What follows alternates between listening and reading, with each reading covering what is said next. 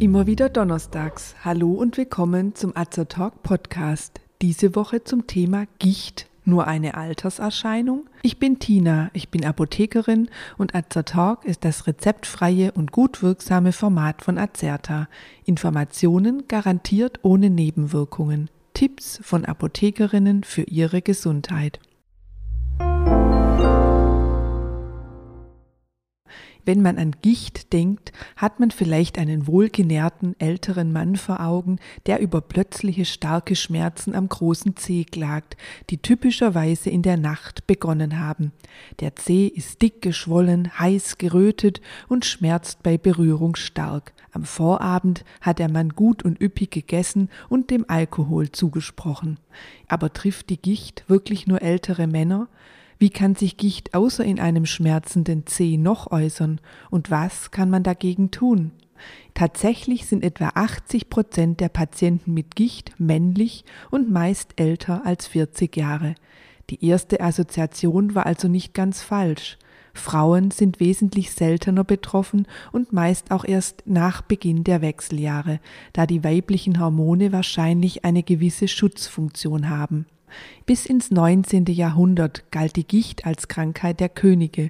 Schon früh war bekannt, dass Gicht in schlechten Zeiten seltener auftritt als in Zeiten des Wohlstands.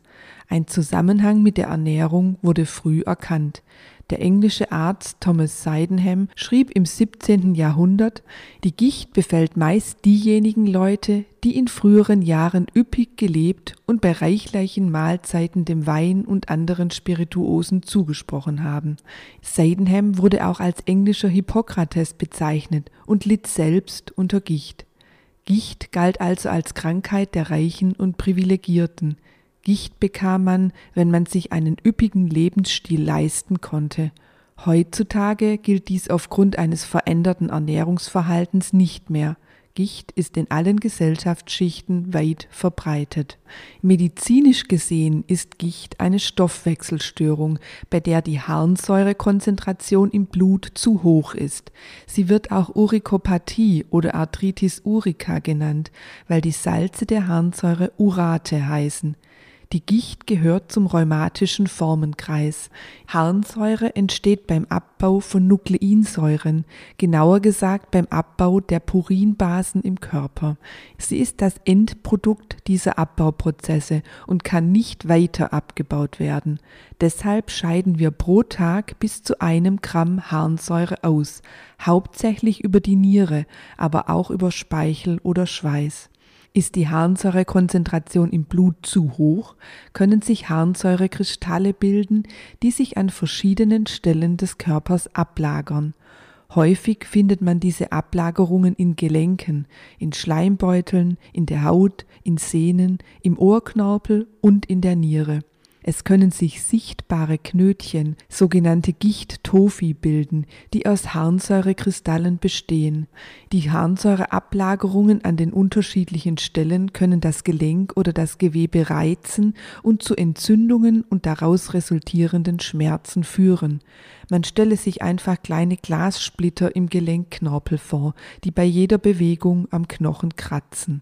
Wird die Gicht nicht ausreichend behandelt, kann es zu bleibenden Schäden an den Gelenken, zu Knorpelveränderungen, Nierensteinen und Nierenschäden kommen.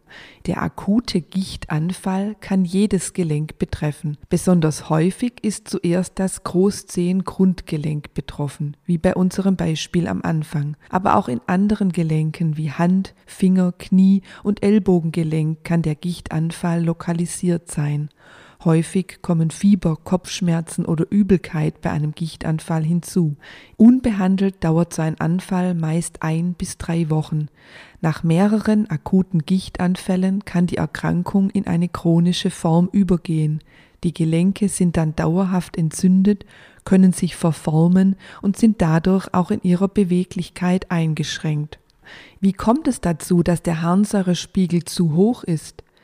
Entweder wird zu viel Harnsäure gebildet oder es wird zu wenig ausgeschieden. Zu viel Harnsäure gebildet wird beispielsweise bei erblich bedingten Enzymdefekten. Auch als Folge mancher Bluterkrankungen, wie zum Beispiel Leukämie, wird durch Zellabbau zu viel Harnsäure gebildet. In den meisten Fällen ist die hohe Harnsäurekonzentration auch Hyperurikämie genannt, jedoch durch eine Nierenfunktionsstörung bedingt und es wird zu wenig Harnsäure ausgeschieden.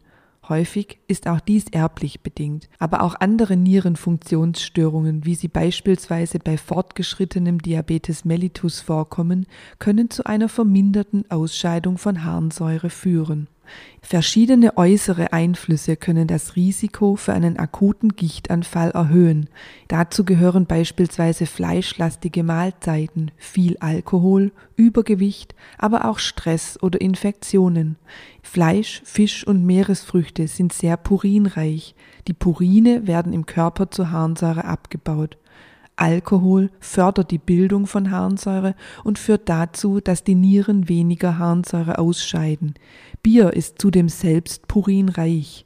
Aber auch Zucker und fruchtzuckerhaltige Getränke können das Gichtrisiko erhöhen. Wie kann der Arzt eine Gichterkrankung feststellen? Durch eine Blutabnahme kann die Harnsäurekonzentration bestimmt werden. Liegt die Harnsäurekonzentration über 6,5 Milligramm in 100 Milliliter Blutserum, deutet dies auf eine Gicht hin, ist allerdings noch kein Beweis dafür. Auch bei anderen Erkrankungen kann der Harnsäurespiegel erhöht sein. Durch eine Punktion kann direkt aus dem betroffenen Gelenk Flüssigkeit entnommen werden und darin unter dem Mikroskop Harnsäurekristalle nachgewiesen werden.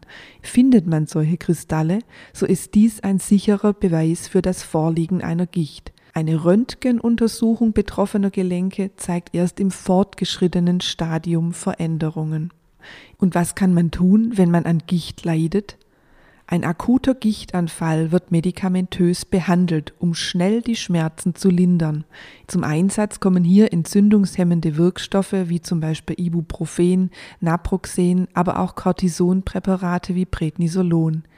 Ein spezielles Gichtmedikament ist das Colchicin, das ursprünglich aus der Herbstzeitlosen, einer Pflanze, gewonnen und schon im alten Ägypten gegen Gicht eingesetzt wurde.